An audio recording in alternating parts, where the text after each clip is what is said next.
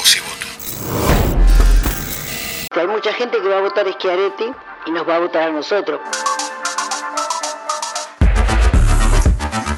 Olga Riutort va por su tercer intento por llegar al Palacio 6 de Julio. Aunque está excluida del peronismo, su apuesta es captar ese voto en la capital. En este diálogo con Julián Cañas, Riutort cuenta cómo gestionaría si fuera intendenta y explica por qué el ferrurbano es un cazabobo. El programa de hoy está atravesado por la elección municipal en la ciudad de Córdoba y ya me acompaña una de las protagonistas de la pulseada por la capital, Olga Riutor, candidata a intendente por la Alianza Fuerza de la Gente. ¿Cómo le va, Olga? Muy Gracias bien. por venir. No, no, gracias a ustedes. Eh, Olga, eh, usted ha sido protagonista en las últimas tres elecciones municipales en la campaña. Eh, ¿Qué encuentra de distinto en esta campaña, en esta cuarta campaña electoral en la capital? Que es una mm, elección tramposa, digamos, Tramposa. porque mm, el sistema de, de boleta única tendría que haberse eh, usado en esta elección, que por primera vez se eligen toda la estructura provincial y la estructura departamental, en boletas separadas como es Santa Fe. Y no solo que no van este, separadas, sino que encima en la primera tira de lista completa nos ponen a nosotros que vamos solamente en el tramo municipal en la primera columna de lista completa. Y eso es hasta ilógico. En todo caso, lo que tendría que haber hecho la justicia, que obviamente lo pedimos y nos lo denegaron, es poner una lista completa, una columna de lista completa en el tramo municipal. De esa manera la gente podría entender un poco más qué es este, lo que está votando y cómo se vota. Yo creo que va a haber mucho problema en las mesas este, electorales entre los fiscales y los presidentes, porque a mucha gente que le llega el instructivo, que le toca ser este, presidente o anotarse para eso, eh, no sabe qué se anula, qué no, no se anula. Entonces va a haber Es decir, mucha el temor discusión. suyo es que eh, la gente vote a, a un candidato a gobernador en lista completa y luego la vote a usted también, con lo cual quedaría anulado su voto. Claro, ya cuando se confeccionó esta lista venían las picardías al orden del día, porque la ¿Usted foto cree que fue una picardía esto? totalmente, porque la foto de los candidatos tendría que estar en la columna donde dice voto gobernador y vice, voto diputado departamental, etcétera, etcétera, voto intendente. No, la foto del candidato a gobernador la ponen en voto lista completa.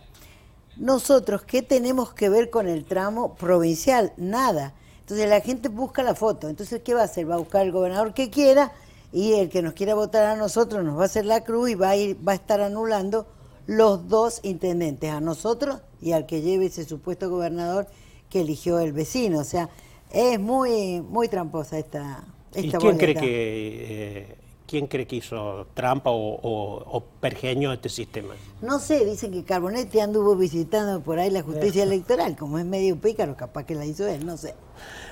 Bueno, Olga, eh, usted conoce muy bien la ciudad de Córdoba. eh, tiene muchos problemas la ciudad, pero ¿cuál eh, cree que sería el principal problema que debería atacar si es intendenta? La verdad que los problemas son todos horizontales. Hay uno que hay que atacarlo no solo para hacer las cosas bien, sino porque de ahí puede salir un, un monto de recursos que hoy no tenemos y que está sobre este, evaluado el servicio de recolección de basura, que después digo por qué y cómo.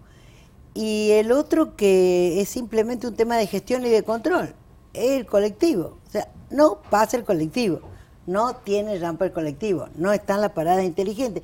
Y todo eso está escrito, por más que el marco regulatorio del transporte de la ciudad eh, salió renga la ordenanza, porque no es de las mejores, no se cumple ni siquiera ese eh, pliego de licitación que se hizo. Entonces, no hay frecuencia, se supone que tiene que haber 820 colectivos y si hubieran, el colectivo pasaría. Entonces, como eh, estamos regateando los colectivos, dan unos mangos en el gasoil, pasan cuando quieren o como pueden. Entonces, eh, ¿Y el tema de que ahora una sola empresa casi tenga el monopolio del- es una- un problema? Y sí, porque encima, no sé, serán muy amigos del intendente o qué, pero no entiendo por qué no se puede exigir que se cumpla el pliego. Y esta empresa se fue quedando con todo, se quedó hasta el interurbano, o sea que, eh, no sé, el día que ahora están en convocatoria, si llega a quebrar, no, no sé qué es lo que va a pasar en la ciudad de Córdoba con el transporte. ¿Y usted re- haría una nueva negociación por el tema de la basura? El tema de la basura hay que barajar y dar de nuevo. ¿Por qué? Hemos Pero pasado... se acaba de firmar un contrato por ocho años, hace Por poco eso, tiempo. pero como hay cosas que se le pueden exigir y no la están cumpliendo, lo que hay que sentarse con los muchachos y decir, a ver, en seis años pasamos de 39 millones mensuales a 400 millones mensuales. Es un absurdo total. Como el negocio está en ese supuesto Cormecor, donde yo pago por enterramiento por tonelada de camión y ahí no hay ningún tipo de control, es contradictorio lo que yo le exijo a la empresa porque estoy hablando de reciclar para enterrar cada vez menos y el negocio en la crece es enterrar cada vez más. Es decir, porque yo pago por peso de camión que entra. Entonces, si queremos que esta ciudad se limpie y que sea más barato y que sea sustentable y que de verdad nos alineemos como ve el mundo, lo que hay que hacer aquí es acabar con la tracción a sangre, meter a esos carreros en 14 puntos verdes, que es un galpón con una cinta transportadora, en donde uno le lleve la fracción seca a esta gente para que la divida, se compacte, esto no es costo de inversión grande, entonces yo ya sé que hay una porción que me voy a ahorrar de esa otra empresa que me limpia basurales y me limpia la avenida de circunvalación. Eso no tendría que suceder y sucede porque es un negocio rentable para la empresa que le toca limpiarlo. Entonces, si yo hago esto e incorporo a esos niños de 0 a 3 años que andan arriba del carro en una guardería que debe funcionar ahí, yo estoy solucionando un problema grande de, este, de residuos sólidos urbanos de la ciudad. Y después, ¿qué tengo que hacer con la fracción húmeda? Hoy en el mundo y acá en Córdoba ya están las máquinas que son digestores, que trabajan a altísimas temperaturas y te producen gas o te producen gasoil o cualquier tipo de combustible que es reutilizado. Entonces nos ahorraríamos plata en el traslado de semejantes quilombo- eh, kilómetros hasta Piedras Blancas. Entonces podríamos darle un valor a la basura que sería una fuente de ingreso genuino.